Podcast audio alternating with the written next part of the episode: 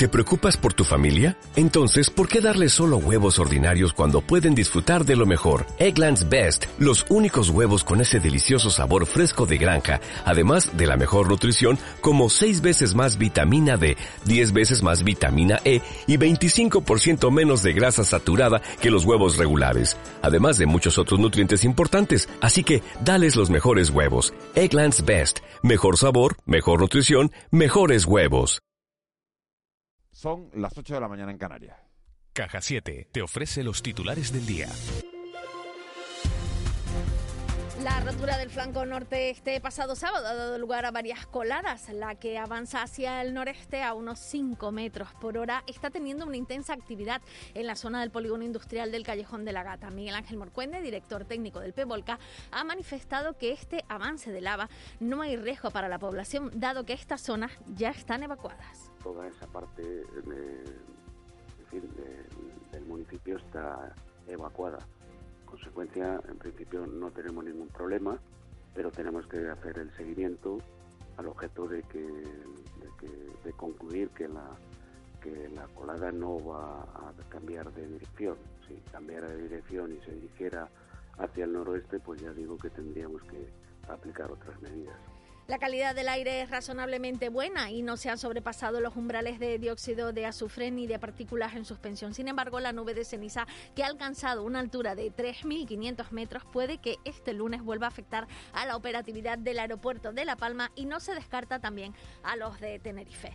Ante esta situación, el apoyo psicológico en estos momentos es vital debido a la importancia que está dando la erupción volcánica para los afectados, además de las misiones monitorizadas por el volcán y recogida de datos la Unidad Militar de Emergencia también está colaborando en el acompañamiento de la recogida de enseres personales.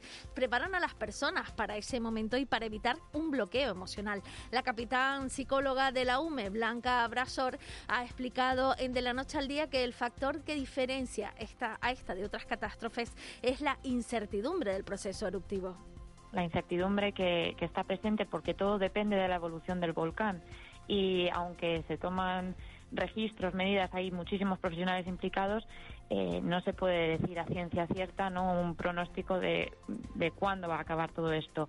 Y esa sensación de, incertidumbre ya no es solo lo que he perdido, lo que ya no tengo, sino cuándo voy a empezar a poder construir de nuevo, qué es lo que voy a hacer, de qué nos vamos a sustentar, ¿no? Para aquellas personas que, por ejemplo, han perdido también sus eh, negocios o sus explotaciones, Precisamente la UME se suma a partir de hoy a las tareas de limpieza de las cenizas que se han depositado en los tejados, balcones y otras infraestructuras exteriores con riesgo a derrumbe por el peso y que se encuentran en las zonas más próximas al volcán. Además, hoy la Armada reforzará su presencia con envío de material. Y por otra parte, la Consejería de Educación del Gobierno de Canarias ha marcado el próximo miércoles 13 de octubre como la fecha para el regreso de las aulas en los municipios afectados por la erupción volcánica en la isla. Desde el STEC piden clases telemáticas en las zonas próximas próximas al volcán y planes específicos para cada centro. Gerardo Rodríguez. Nosotros lo que queremos es que, por ejemplo, zonas como los, como los colegios que ha arrasado ya el volcán, de los campitos o de todo que estén reubicadas esas comunidades educativas en los en los centros donde o las instalaciones donde las familias ahora se encuentren fundamentalmente en los llanos de y Salvamento Marítimo ha, corregido, ha socorrido esta mañana a 54 migrantes de origen subsahariano localizados a unos 150 kilómetros al sureste de Gran Canaria. En la embarcación iban 38 hombres, 14 mujeres y dos menores en aparente buen estado de salud. Es la segunda embarcación eh, con migrantes que rescatados en las aguas próximas a Canarias, hasta las otras 37, entre ellas 18 mujeres y 6 menores que fueron auxiliados en aguas próximas a la isla de Gran Canaria. En este caso, tres mujeres y tres niños necesitaron asistencia sanitaria. ¿Estás estudiando? Pues enhorabuena. Un año más, el ingreso sobresaliente de Caja 7 te recompensa por tus buenas notas. Sí, sí, como lo oyes. En Caja 7 premiamos tu esfuerzo. Entra en ingresosobresaliente.com y consulta las bases. Caja 7. Somos la Caja de Canarias.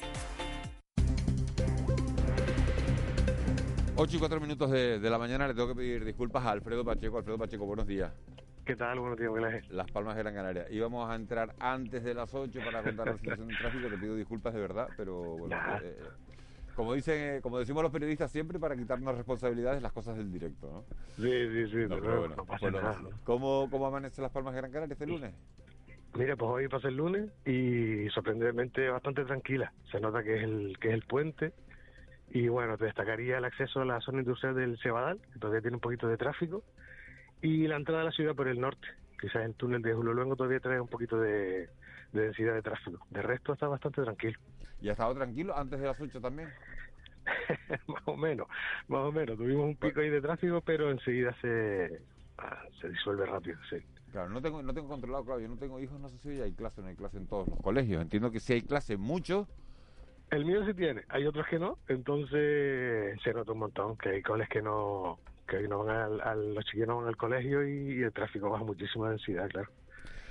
Pues Alfredo Pacheco, muchísimas gracias por la por esta situación. Eh, feliz puente, veo veo que, no te ha tocado, pero No, no, no, no, como a ti, hay que seguir por lo trabajando. menos tranquilo, pero vamos, pero bueno, si tienes a tu hijo en clase, pues el colegio pues tampoco, no, no cunde el puente.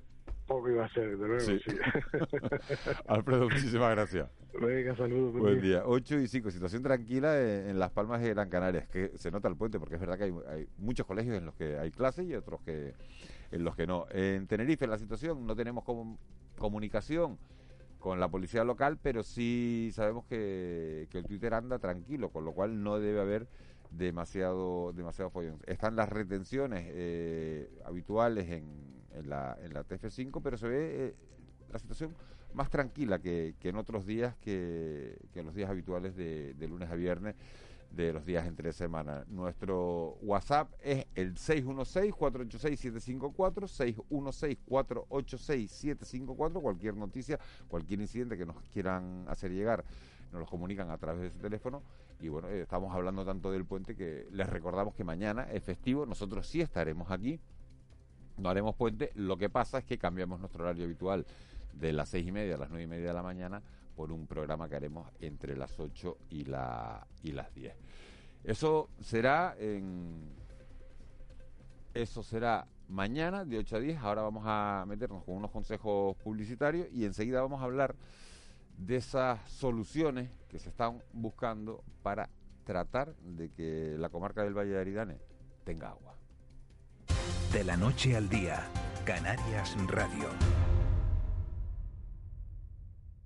En el origen está la clave. ¿Quieres volver a lo esencial? Hay un programa de desarrollo rural para ti. Para ti, que quieres emprender un camino cerca de la tierra. Estos programas te ofrecen la oportunidad que estabas buscando. La Red Rural Nacional pone a tu disposición ayudas para iniciar tu proyecto vital en el entorno rural. Eres origen. Conecta con el desarrollo rural. Red Rural Nacional, Ministerio de Agricultura, Pesca y Alimentación, Gobierno de España. En Cristalam tenemos la solución definitiva para el exceso de calor en edificaciones. Nuestras láminas de control solar 3M para cristal con una reducción térmica de más de un 80% y libres de mantenimiento son eficiencia energética en estado puro, sin obras, sin cambiar los vidrios, en exclusiva en Canarias, solo en Cristalam. Visítanos en cristalam.com. La mano de hierro de Bernarda Alba resuena en Ópera de Tenerife. El amor por Lorca llevado a la ópera. La casa de Bernarda Alba, Auditorio de Tenerife, 19, 21 y 23 de octubre. Entradas desde 20 euros, 5 euros para menores de 30 años, 20% de descuento comprando los dos primeros títulos. Ópera de Tenerife. Llega la Night Run Las Palmas de Gran Canaria. Sí a disfrutar. Sí al deporte al aire libre. Sí a conquistar la ciudad. Sí a tu carrera favorita. Run Las Palmas de Gran Canaria. El próximo 23 de octubre. ¡Anímate! La mano de hierro de Bernarda Alba resuena en Ópera de Tenerife. El amor por Lorca llevado a la ópera. La casa de Bernarda Alba, Auditorio de Tenerife, 19, 21 y 23 de octubre. Entradas desde 20 euros, 5 euros para menores de 30 años, 20% de descuento comprando los dos primeros títulos. Ópera de Tenerife. Gran Canaria mira al futuro con Salto de Chira, una central hidroeléctrica que pone a Gran Canaria a la cabeza de la sostenibilidad a nivel mundial. Salto de Chira almacenará la energía renovable no utilizada para volver a generarla cuando sea necesario necesaria mediante un salto de agua. Nos permitirá combatir la emergencia climática y tener las presas siempre llenas. Aportará agua para nuestra agricultura y ganadería, la lucha contra los incendios y la reforestación de Gran Canaria. Entra en saltodechira.com y consulta toda la información. Cabildo de Gran Canaria. De la noche al día, Canarias Radio. 8 y 9 minutos de, de, la mañana de este lunes 11 de octubre, un día que es medio lunes, es lunes, pero es medio lunes porque hay mucha gente que, está haciendo puente, hay un, buena temperatura en todo el archipiélago, hay una situación excepcional en la isla de La Palma por esta erupción y bueno, eh, sigue acaparando toda la toda la actualidad esta, esta erupción volcánica. Hemos hablado, hablábamos antes con Clemente González sobre cómo se puede salvar la, la cosecha de plátanos del Valle de Aridane. La estamos viendo ahora mismo por televisión. Fíjense los que tengan una tele delante, eh, como la colada que avanza, que ha generado esa, esa fajana, pues ha arrasado con muchas, con muchas plantaciones, de, con muchas hectáreas de plantaciones de, de plátanos. Otras no han sido arrasadas, pero claro, el problema es que no se las puede regar porque se ha visto afectada la, la estructura de la infraestructura de, de riego. ¿Qué soluciones han buscado? Bueno, pues hay tres soluciones. En principio, montar dos plantas desaladoras que producen cada una unos 2.500 metros cúbicos diarios de agua. Serían 5.000 entre las dos. Hacen falta 10.000, según los cálculos iniciales. Un barco cisterna que llega de la península para aportar más agua a, esa, a ese riego. Y después, bueno, pues los depósitos, la, las infraestructuras que haya en esa zona, en esa comarca de, la isla de La Palma. Tenemos comunicación con Osvaldo Renz, que es técnico responsable de la oficina de, regantes de, del Cabildo de Tenerife, que conoce perfectamente todos estos temas. Señor Renz, muy buenos días. Muy buenos días, Miguel Ángel, ¿qué tal?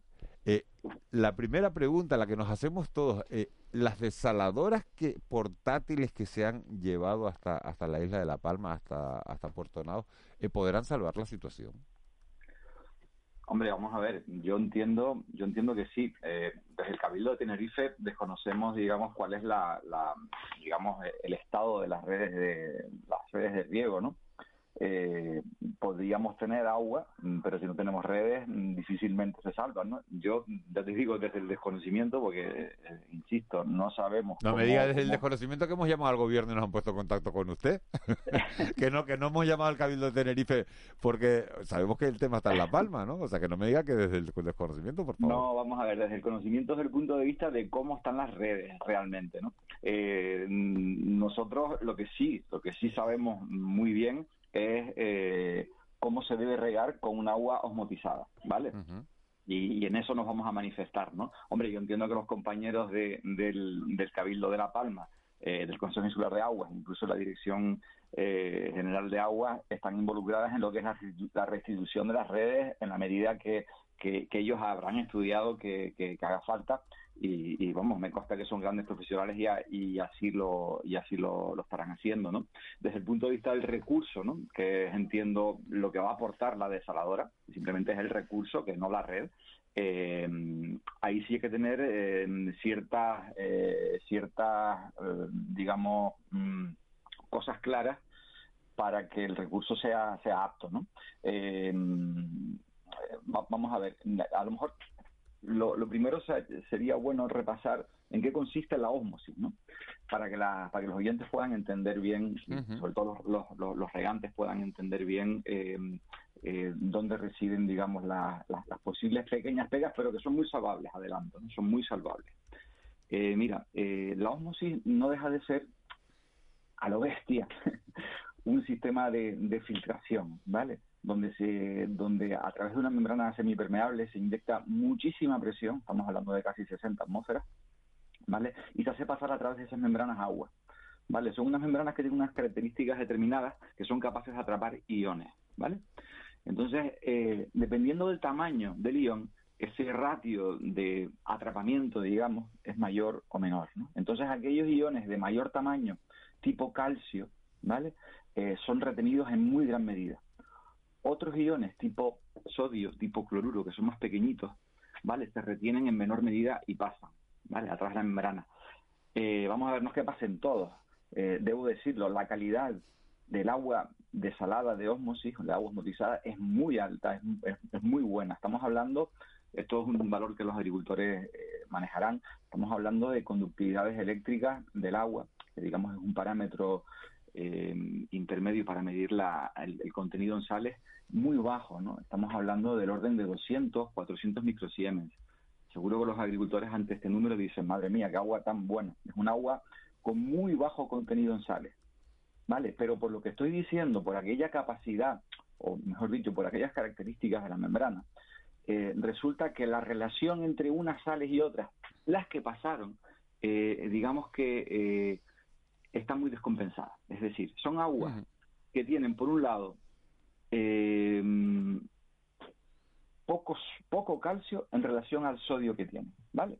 Y esto, a pesar de que la salinidad, insisto, es muy baja, sí que implica cierto riesgo para la estabilidad de las, de las arcillas del suelo.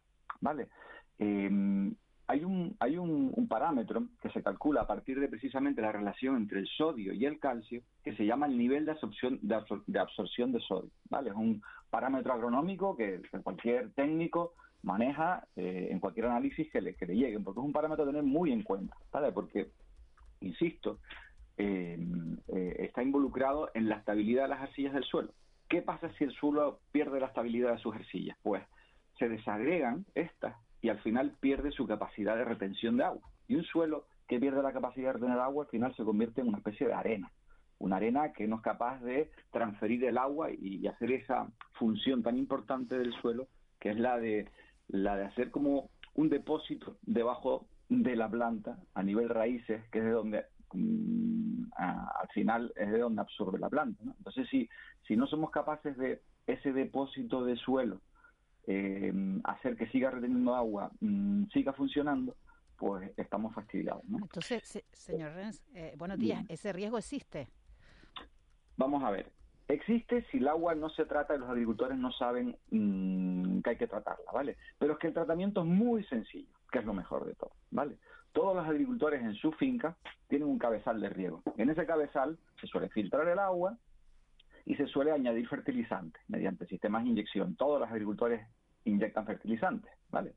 Entonces hay un fertilizante en concreto, eh, o dos, podríamos decir, que son el nitrato cálcico y el nitrato amónico cálcico, son dos fertilizantes que tienen precisamente ese calcio que la osmosis retiró esa descompensación entre calcio y sodio que tiene el agua, la podemos corregir añadiendo nitrato cálcico mediante el sistema de fertilización que tienen los agricultores, cada uno de ellos en sus cabezales de riego.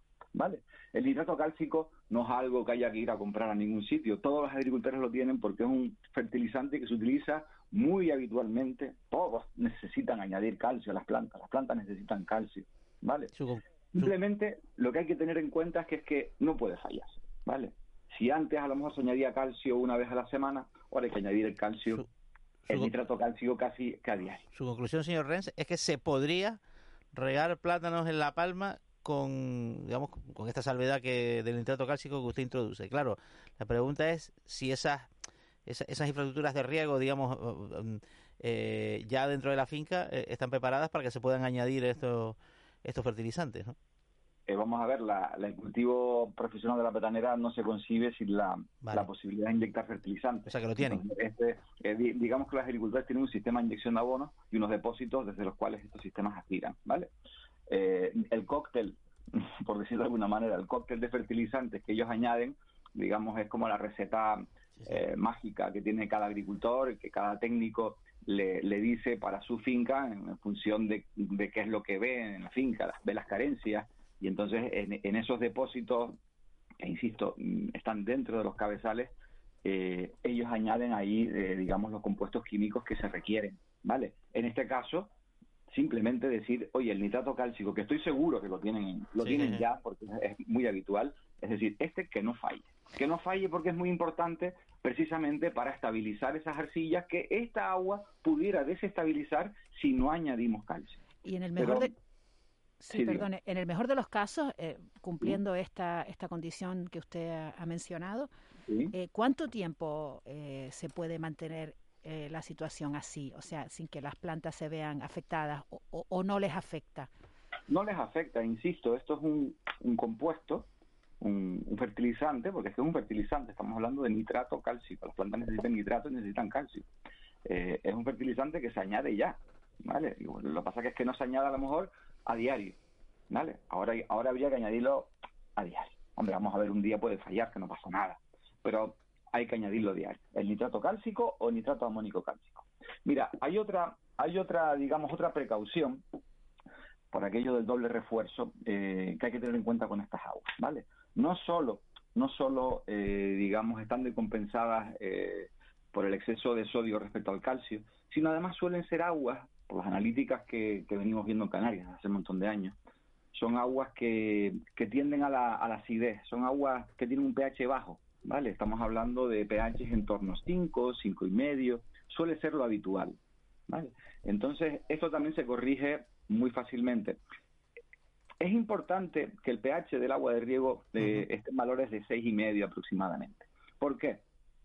Porque la mm, capacidad de asimilación por parte de las plantas de determinados macronutrientes como el nitrógeno, el fósforo, el potasio, que son fundamentales, es lo que es, digamos es lo que absorbe la planta mm, más que nada, ¿vale? Pues la asimilación de esos macronutrientes puede verse comprometida si el pH mm, no está dentro de los valores adecuados, insisto, en torno a 6, y medio.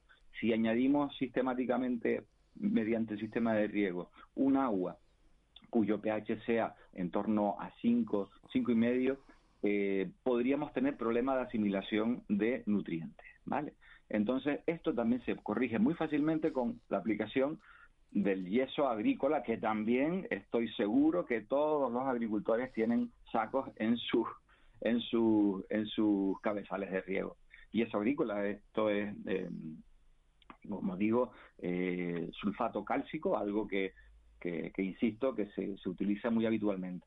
En este caso, más que mezclarlo en agua, porque es algo que, que no se disuelve en agua demasiado bien, eh, lo que es la práctica habitual, insisto, esto lo saben los agricultores porque lo aplican a menudo, la práctica habitual es esparcirlo eh, directamente en el campo, ¿vale? Sobre todo en las zonas donde tenemos certeza de que se va a mojar, mm, por ejemplo, debajo de los microaspersores, debajo de los aspersores o debajo de los, de los sistemas de goteo. Vale, con esto corregimos el pH y garantizamos de que no va a haber ningún problema de asimilación de nutrientes, ¿vale? Son estas dos cositas que, que como digo, eh, no van a implicar ni siquiera un sobrecoste. Como digo, estos son elementos que ya compuestos químicos, fertilizantes, que los agricultores suelen y, me atrevo a decir que deben tener en sus cabezales de río. Eh, luego hay otra pregunta que es un poco de dónde se toma el agua para estas desaladoras, ¿no? De pozos, de agua de mar, ahí hay una especie de dilema también, que en función primero de lo que es posible y de lo, una cosa, lo que es posible hacer y segundo lo que sería recomendable hacer. ¿Esto usted cómo lo ve?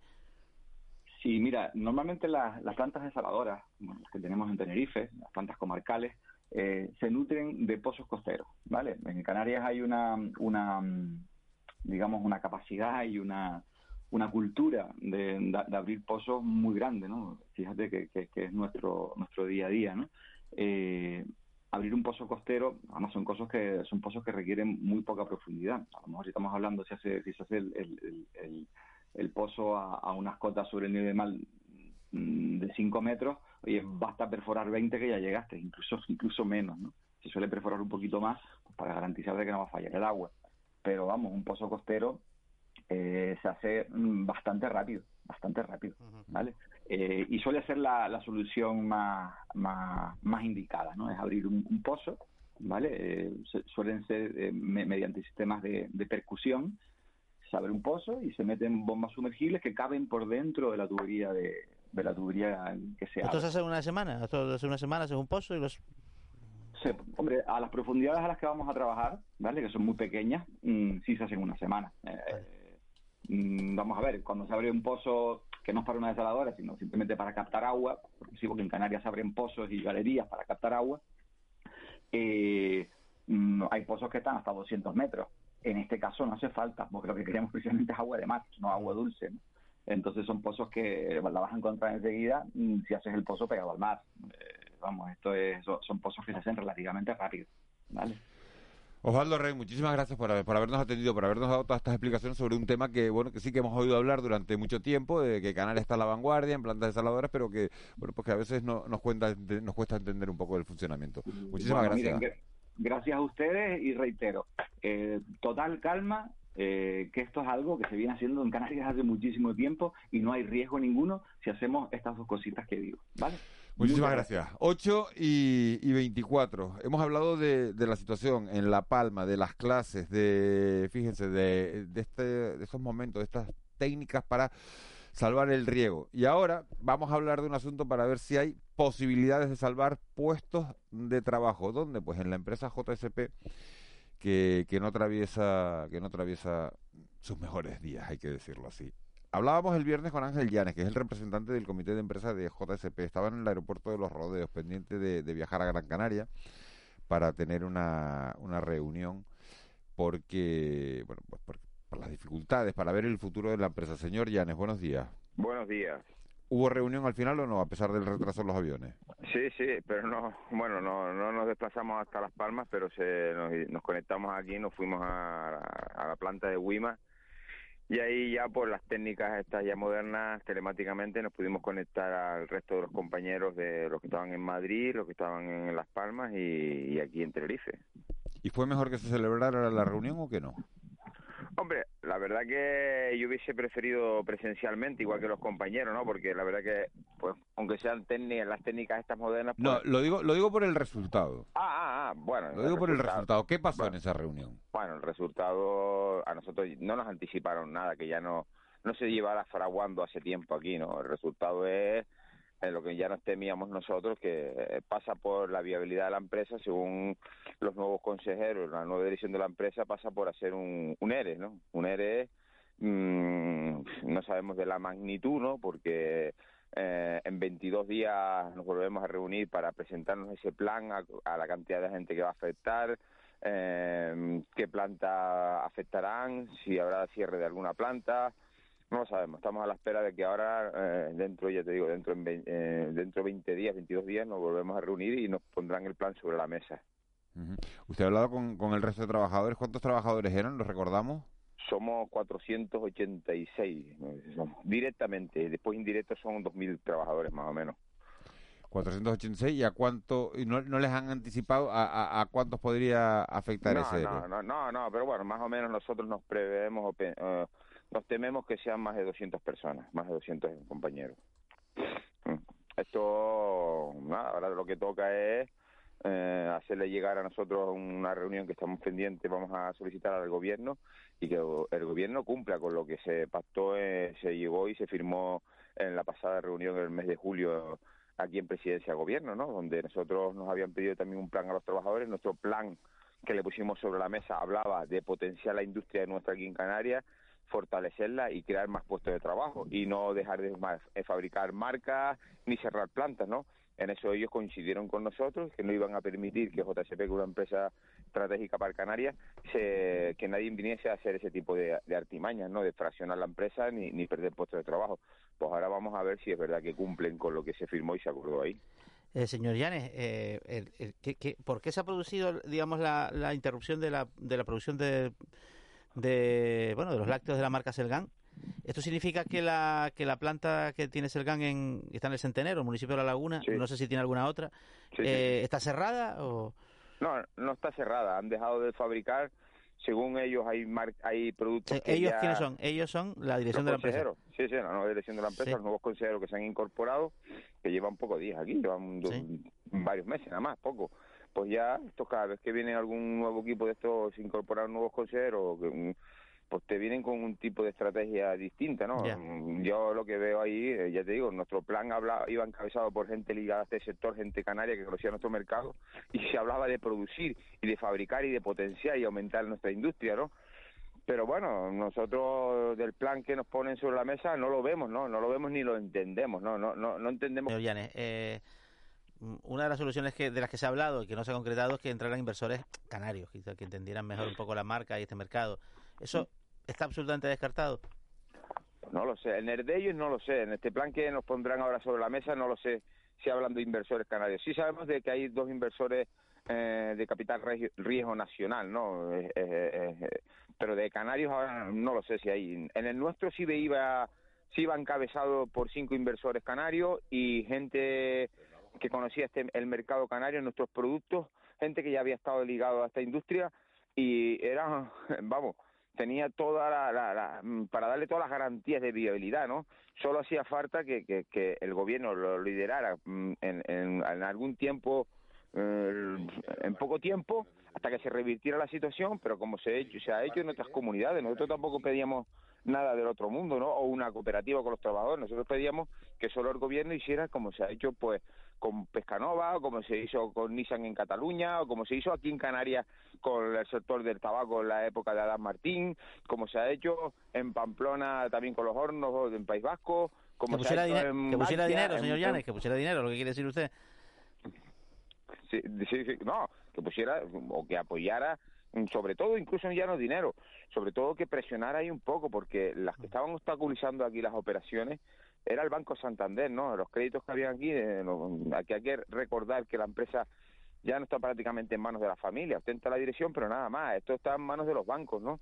Y los acuerdos que se estaban intentando cerrar para para para esos esos esos esos créditos o esa ese dinero que se debe a, los bancos hubiesen ahí algunas quitas y que el, gobierno interviniera, ¿no? Para poder facilitar eh, la, viabilidad de la empresa, ¿no? Y si tiene que participar con algún crédito participativo o lo que sea, pues tampoco, ¿no? Tampoco hubiese, también hubiese sido una, fácil también solución a corto plazo, ¿no? A corto plazo para después nosotros, la empresa vuelva a, pasar a manos privadas, no una empresa del Estado, ¿no?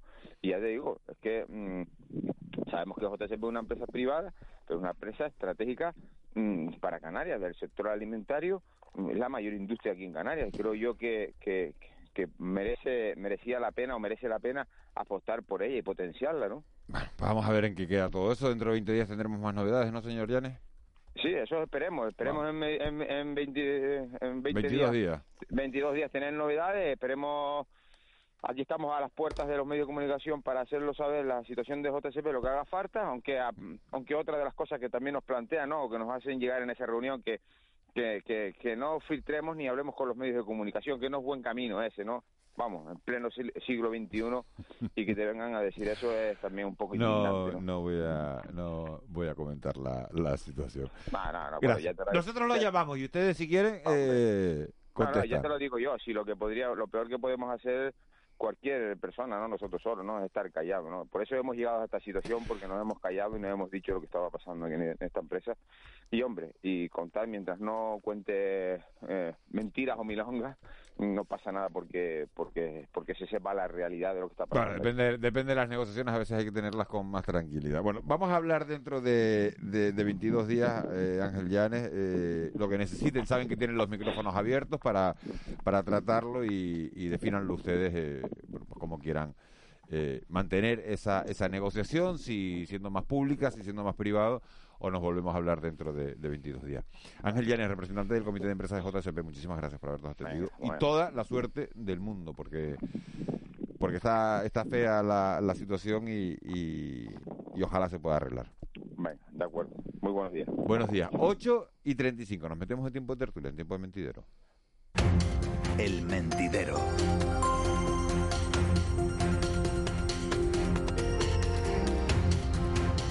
8 y 35, Paco Martín, muy buenos días. Muy buenos días. ¿Cómo está usted? Bien. Manga corta, te estoy viendo. Hombre, ese calor. Sí, sí. Antonio Salazar. Buenos días. Antonio Salazar no, no, lo veo, pero no suele ser de manga corta. ¿Está de manga corta? no, no, no, porque además yo vengo en moto. lo ha adivinado. Bueno, ¿y qué pasa que no se puede ir en moto? Bueno, es más arriesgado, ¿no? No, no, no. No, no, pero ya no son los viejos. Yo, a mí me da frío. ah, sí, te da frío, que eres friolero. ¿Qué noticias? Eh, siguen con nosotros Ángeles Arencibio, Juan Betancourt, que casi me olvido de decirlo, porque es verdad que hay gente que se está incorporando ahora a la, a la, Bueno, no creo que se haya incorporado mucha gente hasta ahora a la sintonía, pero puede ser. Paco Martín, Antonio Salazar, todo sigue pivotando sobre, sobre el volcán, ¿no? Sí. Veníamos comentando 22 días y hay gente que empieza, claro, cuando vives en La Palma no está saturado el volcán, pero yo creo que hasta los propios palmeros están saturados del volcán. ¿eh? En muchas ocasiones. Hombre, eh, vamos a ver. Ha sido un fin de semana duro. Venimos de un fin de semana muy duro porque porque la colada ha, entrado eh, en un polígono industrial, eh, en el polígono industrial de de los llanos de Aridane y ha hecho muchas trastadas. Ha sido un fin de semana, unas horas muy difíciles y anoche, esta pasada madrugada, ha habido muchas muchas explosiones eh, en, esa, en esa boca, en ese cono principal, en esa boca principal, aunque los científicos insisten en que no hay que temer nada porque la explosividad sigue estando en los parámetros normales de 2 sobre 8. Paco. Bueno, pero lo que pasa es claro que las personas que viven en la zona de influencia del volcán, tú imagínate estar 24 horas todos estos días Primero, con la tensión que supone el haber abandonado tu vivienda, que se te la ha llevado por delante, que se te ha llevado la platanera, eh, el, rugido constante del volcán, o sea, eso psicológicamente te tiene que minar, ¿no? O sea, porque te está recordando permanentemente la catástrofe, ¿no? Después, bueno, en el resto de la isla, yo supongo que la, que la, que la vida, mm, pues la preocupación en el resto de la isla es por sus paisanos insulares y por el futuro económico fundamentalmente, ¿no? Porque eso sí va a afectar al conjunto de, al conjunto de la isla, la, economía, porque claro, está arrasando la parte agrícola más importante y de mayor calidad de los plátanos, los aguacates, los cultivos de esa zona. Y, que eso el turismo, Paco, y el turismo. Bueno, el turismo, el, el, turismo en el sur, sí, en el sur de la isla, efectivamente, porque en la, en la, en la, en la otra parte de la isla pues bueno, incluso están programando hasta excursiones, ¿no? Ayer estábamos en la tele y estaba comentando una, una empresa italiana que está organizando eh, excursiones a La Palma, sales desde los cristianos y de vuelta el mismo día, eh, 90 euros. Te dan un te llevan a comer, te enseñan el volcán. Te suben en la guagua cuando llegas, ¿no? es lo mismo que cuando vas a la Gomera, ¿no? que vas a la Gomera de los cristianos, vas, vas por la mañana, recorre y vuelves por la tarde. ¿Cuánto dinero deja eso en, la isla? A eso ya lo desconozco. decía, decía este italiano que el 50% de, de la recaudación iba a, al Ayuntamiento del Paso, en este caso, pero me parece muy barata. Bueno, no sé si es muy barata. Ah, pues, comparado con un paquete turístico de un turista alemán que viene en avión, que se queda una semana, que consume, que camina, Claro, lógicamente, en cuanto a Deja poco, nada, nada, no deja nada. Yo, eh, de, todas formas... Y un eh, palizón, ¿eh? Oye, porque de los cristianos a La Palma son dos horas y media de ida de barco y dos horas y media de vuelta. a mí lo que me genera dudas todo esta, eh, estos recursos en manos de los ayuntamientos. Es decir, es que, no sé, me, me, parece mucho más útil que se haga gasto allí, que es justo lo que estaban comentando, ¿no? planteando cuánto de ese dinero se queda. Yo, eh, Juanma hablaba de los alemanes, los alemanes no tienen especialmente una gran capacidad de gasto, no, no suelen ser demasiado... Eh, son austeros. Son, sí, sí, en su vida particular son austeros, ¿no? Y cuando viajan también lo son, no son, pues por ejemplo, como el turista español o que, que además muy dado a gastar en, en el destino, ¿no? Entonces, no, no lo sé. A mí, yo, todo está, eh, aprovecho para decirlo, ¿no? Porque lo he visto en diversos órdenes, ¿no? Pidiendo dinero para que sean los ayuntamientos y demás. Todavía no sabemos, decíamos la semana pasada, la evaluación de daño. Mm. Eh, me parece todo esto demasiado precipitado. Y además, eh, creo que precisamente lo que no va a faltar son recursos. Ya veremos luego la velocidad a la que se puedan ir trasladando y gestionando. ¿Está hablando, Está hablando Antonio de, que lo importante es gastar en La Palma y nuestra compañera Eugenia Pais está en el aeropuerto de La Palma, me dice que con un grupo de inversores que ha llegado hasta, hasta La Palma. ¿Es así, Eugenia? Bueno, en realidad sí, efectivamente, Miguel Ángel. En realidad estoy en, la, en, el área de, llegadas del aeropuerto Palmero, en Villa de Mazo. Aquí hay un grupo de más de 20 personas. Ellos son miembros de la comunidad de migrantes de, de China de todas las islas. Hay representantes aquí en La Palma de, ahora mismo han llegado algunos provenientes de, Gran Canaria, otros de Tenerife, y se van a reunir en, un rato con el presidente del Cabildo. Ellos también quieren mostrar la solidaridad con la isla de La Palma. Estamos con uno de los presidentes porque vienen representadas varias asociaciones, son muy variadas. Todos ellos se dedican a distintos sectores, pero lo que tienen en común es el interés del asociacionismo de los migrantes en Canarias chinos y además en este caso, ayudar a la isla de La Palma. Voy a saludar a Li Chu, que es miembro de una de, estas asociaciones. Li Chu, perdona. Eh, Cuéntanos exactamente eh, cuál es el periplo hoy por la isla de La Palma y qué les ha movido a llegar hasta la isla de La Palma. Um, muy buenos días y días. Uh, soy Li Su uh, de la Asociación Juventud Canaria en China, eh, de China en Canaria y hablo por todas las asociaciones canarias de China en Canaria. Y después hemos estado aquí para entregarse la material que hemos recaudado para la gente que necesita por afecto de volcán. Y es la solidaridad que queremos dar porque somos aparte de aquí en Canarias. Somos una parte ya porque vivimos aquí hace más de 20 años y por eso queremos dar la solidaridad a todos Canarias. Han hecho una campaña, entiendo, de, recaudación solidaria y han conseguido recaudar algo de lo que van a hacer entrega al presidente del Cabildo, a quien le van a expresar, bueno, la voluntariedad si necesitan cualquier cosa, quieren tender la mano desde la comunidad china en Canarias. Sí, hemos, por ahora mismo hemos recaudado más o menos que son 21.500 eh, mascarillas FF2 que ya se llegar en, La Palma. Y hoy vamos a dar ese material y hemos recaudado más o menos 30.000 euros que esta semana vamos a, vamos a dar al, al Cabildo. Muy bien. Eh, ustedes em, en Canarias, después de 20 años, eh, ¿qué sensación tienen eh, cuando ven la situación por la que por la que se está pasando, porque ustedes en Canarias eh, entienden que este es un paraíso, han hecho vuestro vuestro negocio aquí, han criado vuestras familias aquí y ahora se encuentran con esta con esta situación. No sé de qué hablan ustedes y qué impresiones tienen con respecto a la situación tan grave que está viviendo La Palma. Ah, primero que nosotros hace como 20 años en Canarias somos una parte ya muy integrada en Canarias. Es nuestro como segundo ah, casa pero es casi la primera, porque ya vivimos aquí casi más tiempo que en China y somos una parte de Canarias y nosotros siempre queremos como dar nuestra solidaridad a cuando pase algo en Canarias, estar al lado de toda la gente aquí en Canarias. Bueno, pues em, les deseo, toda la comitiva, quiero que lo, que lo sepan al hacer la radiografía, toda esta amplísima comitiva está alrededor nuestro en este momento, atendiendo las palabras de Lisú, a quien le agradezco enormemente que, nos acompañe. Y este, este grupo viene también eh, acompañado por... Eh, el Luc André Diouf, el eurodiputado socialista que ha querido eurodiputado no, diputado, en el Congreso. diputado en el Congreso. De momento a, Bruselas no se ha ido todavía. Diputado en el Congreso, discúlpenme. De origen senegalés. Sí, de origen senegalés y lo tenemos con nosotros aquí. Si me permiten, lo voy a saludar brevemente. Eh, Luc Llegas a La Palma, Lucandré llegas eh, liderando este, este grupo a La Palma y no sé qué, cuántos días van a quedarse, qué, estrategias tienen pensadas para los próximos días y por qué precisamente has, liderado tú esta, esta comitiva. Eh, no lideró la comitiva, venimos también con uh, Dori, que es representante de las asociaciones empresariales allá en la isla de Gran Canaria. La iniciativa es de los compañeros y de las compañeras, venimos acompañándolos y los protagonistas también son ellos. Una idea maravillosa, como lo ha trasladado, trasladado Lee, eh, personas que viven aquí desde hace más de 20 años, algunos de ellos casi 30 años, pero que se sienten también canarios. Lo que afecta a La Palma les afecta también a ellos porque sus hijos que han nacido aquí no conocen otro territorio que no sean las Islas Canarias.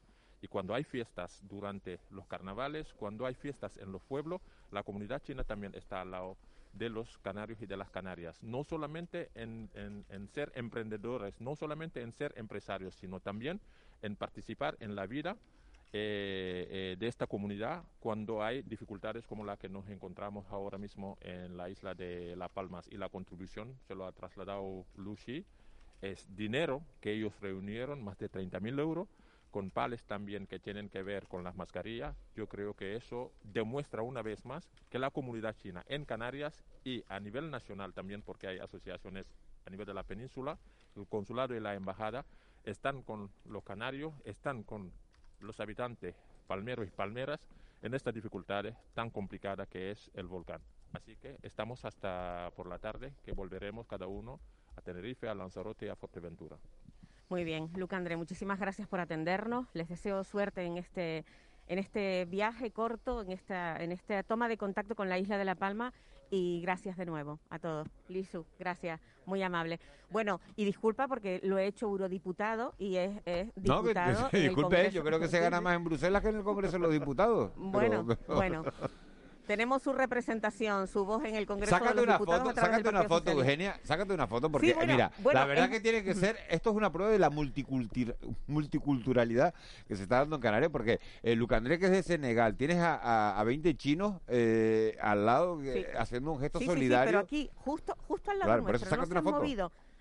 Sí, bueno, eh, sí. No, porque es eh, una prueba. bueno, a ver si tenemos, foto, a ver tenemos tiempo. Y encima el detalle, el gesto que, que, los honra, que entrega 30.000 euros a, al presidente del Cabildo de, de, La Palma, que se lo van a entregar ahora como gesto de solidaridad, un dinero que va a ser repartido entre, entre todos los, los palmeros y esas 21.500 mascarillas, ¿no? Exacto. Eugenia, se reúnen gracias. con el presidente del Cabildo un, en un ratito. Gracias un ratito. a ustedes, Miguel Ángel. Gracias, eh, Eugenia. Esto de solidaridad. Es un detallazo, ¿eh? Un detallazo. Es un detallazo de esta comunidad china en, en, en las islas. Es un detallazo. Pero es justo lo que dice Miguel Ángel, ¿no? El, el, la sociedad canaria es esto. O sea, el, el, diputado es de origen senegalés, las otras personas son de origen chino, pero al fin de cuentas somos todos canarios y canarias. Y se van, a la palma, y se van a La Palma en una comitiva a, entregar ese dinero como, como gesto de, solidaridad. La verdad que es una historia bonita. Que La Palma y China tiene ya su vínculo, ¿no? Por el tema de San Mao y demás, la famosa escritora china que vivió en La Palma y tal, y que es una isla más conocida por los chinos de lo que pensamos. En La Palma y en Telde.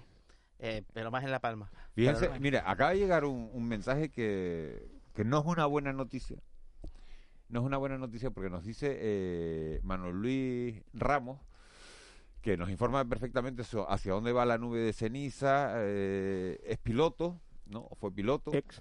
Ex piloto. No, es, piloto jubilado. Es piloto jubilado. Y nos dice, sí, cuidado, y nos escribe y nos dice, la parte alta de la nube de ceniza del volcán está orientada ya hacia el este de la isla de La Palma, con lo que afectará al espacio aéreo de Tenerife en unas horas. Eso quiere decir que se afecta el espacio aéreo de Tenerife, que, te, que está conectada, interconectada con el resto de islas, con Gran Canaria, con Lanzarote, con Fuerteventura. Dímelo ya que vuela a las once y media. Se va a formar. Le acabo de preguntar a, a Manuel Luis, le acabo de decir, en unas horas es esta tarde.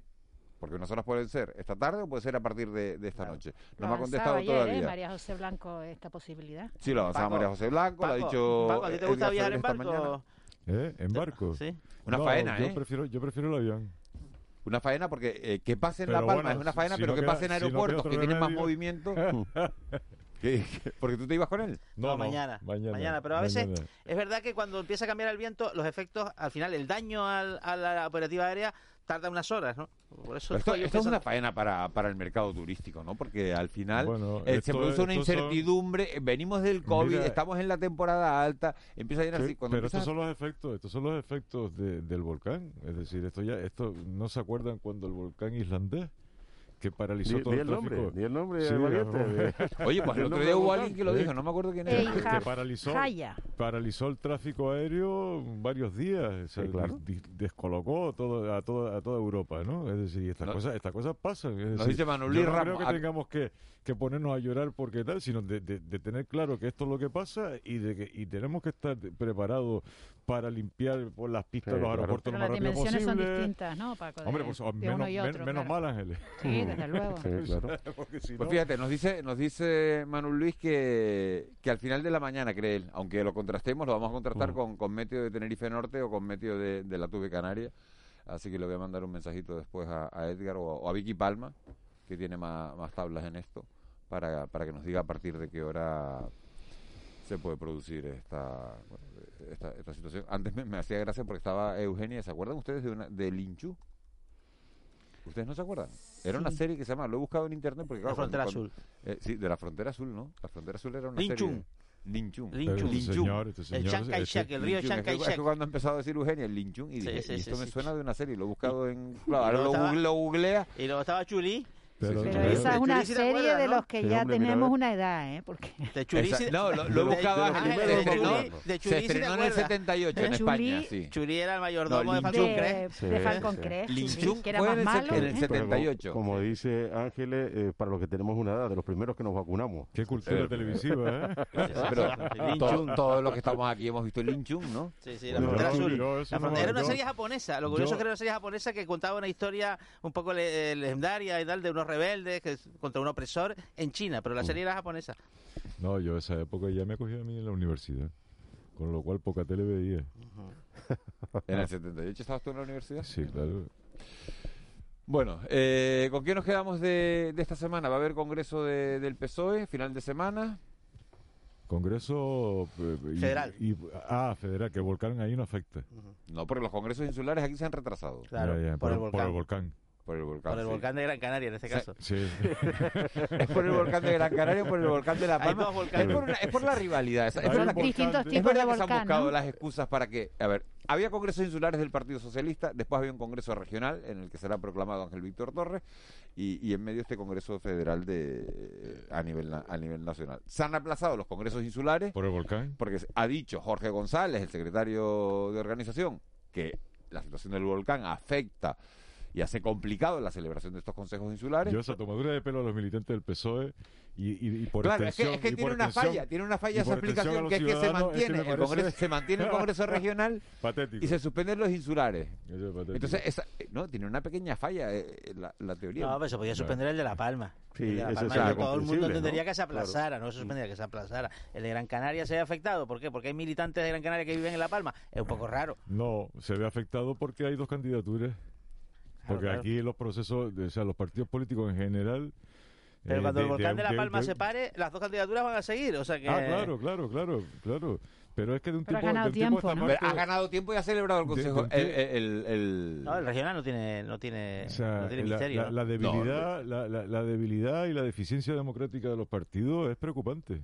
Es preocupante. O sea, y eso se traslada luego a la sociedad, al conjunto de la sociedad. Es decir, si los partidos no, no, no ejercen democráticamente, su, su funcionamiento no es verdaderamente democrático, la sociedad acaba afectada, porque esos comportamientos luego se trasladan a toda la ciudadanía.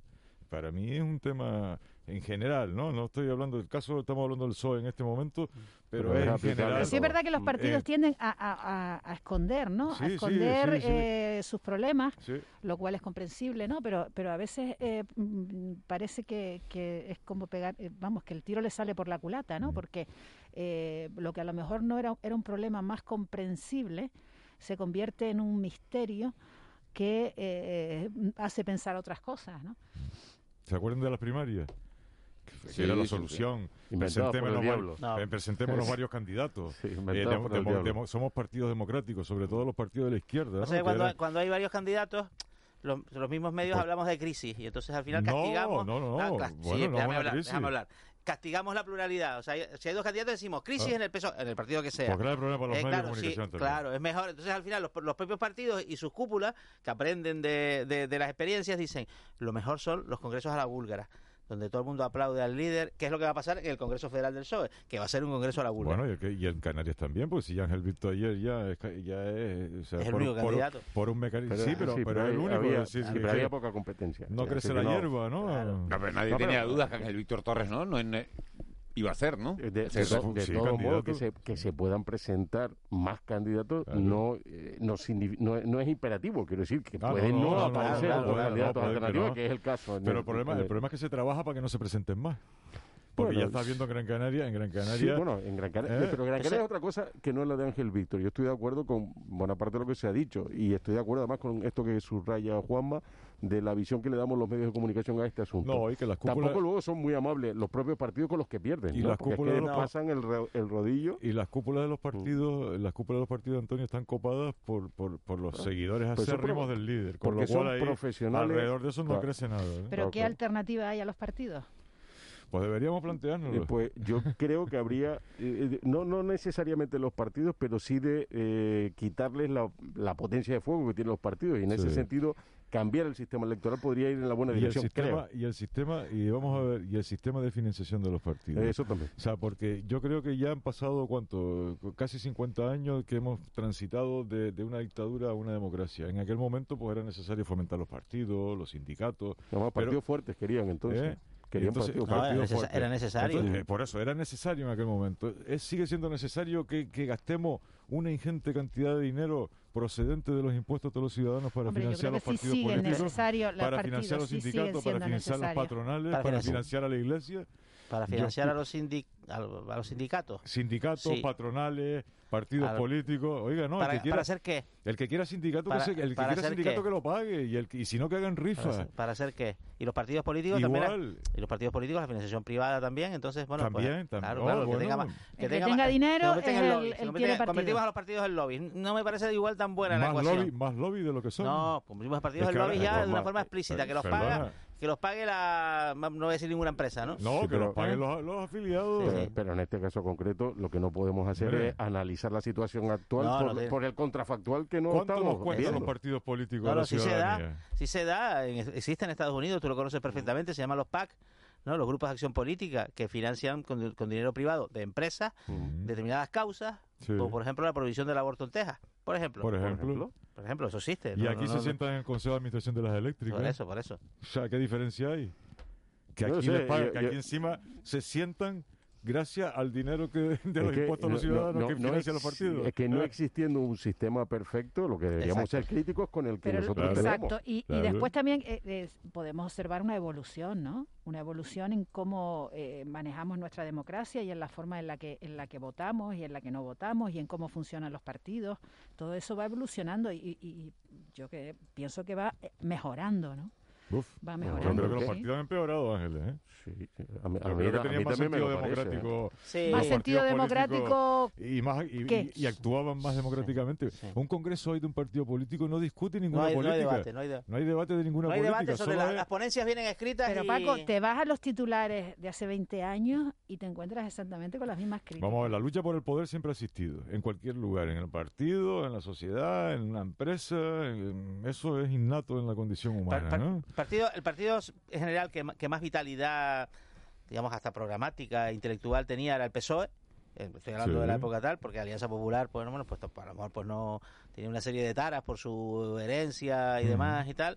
Eh, y eso pues en parte se también, se ha perdido. O sea que se entienda la discrepancia como hombre que, que, que, se persigue la discrepancia. quiero quiero quiero explicar cuál es mi posición lo cual no quiere decir que ni soy un traidor ni, ni estoy trabajando para el adversario, ni... No, porque eso después se eso se decide democráticamente, se vota y el que gana, pues oye, pues, pues fantástico. ¿no? Que, que, esto cuenta, Juanma, a mí me hace gracia porque, por ejemplo, ves alguna formación política como el Partido Popular, que es la suma, dicen, de diversas corrientes ideológicas, y al final, ¿dónde está es, eso que decía Juanma de quiero expresar mi sensibilidad pues, en, una única? Pero es difícil tener una única sensibilidad cuando tienes con mezclados conservadores, democristianos y demás. Miren, nos queda un minuto de tertulia. ¿La pandemia ya pasó? No. No, todavía no ha pasado, pero sí estamos en hemos, fase... ya hemos estamos en la, parte económica de la pandemia. La, parte sanitaria, yo creo que afortunadamente está muy, muy encarrilada. Sí, controlada. Pero la, la parte sanitaria es la palanca de la parte económica. Y, y el futuro de esta temporada turística, pues, mm, salvo el, el asunto, la novedad del, del volcán, eh, las perspectivas siguen siendo buenas. Yo estuve ayer en Maspalomas y la verdad es que me sorprendió eh, la cantidad de turistas que había en la playa. Parecía un día eh, prácticamente de, antes. Qué bueno, qué bueno, Ángeles. eso eso que estás contando porque, de verdad. ¿Tú sabes qué pasa? Que nos acostumbramos a no ver a nadie y ahora... Porque de todo modo, oye, esto va y dentro, de un tiempo, y dentro de un tiempo, Paco, nos molestará hasta que haya gente, diremos. por lo bien que estábamos con la playa para Y en la carretera, ¿no? la, pena de la, Palma, la pena de La Palma es que La Palma hizo un verano que iba como un tiro eh, y iba a tener un otoño y un invierno fenomenal. Pero se recuperará. Vendrán tiempos mejores. Sí. Esperemos que sí. Bueno, Paco Martín, que un placer Igual. tenerte por aquí. Antonio Salazar. Buen día para todos. Siga usted en moto con manga larga, que es lo, que lo vamos lo más importante. Sí, señor. No, hay que ir protegido en la moto, no se puede ir en pantalón corto ni con manga corta, que después, que después tiene un percance y pasa lo que pasa. y con cholas, y con cholas, que yo veo a cada uno con... con la calle, con Yo cuando, yo cuando veo una moto con cholas me, me horrorizo A mí también, yo me horrorizo. Como tengo que poner un pie en el suelo, a ver. Ángeles, gracias, hasta mañana. Juanma, hasta mañana. Hasta mañana. Eh, son las nueve de la mañana.